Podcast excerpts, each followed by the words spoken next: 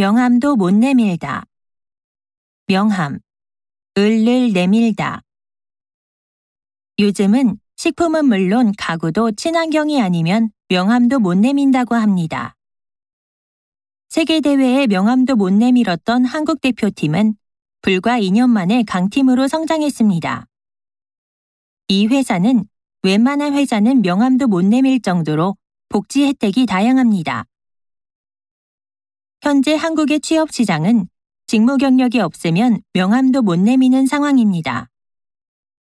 대기업의 공격적인 마케팅 때문에 중소기업은 명함도 못 내미는 실정입니다.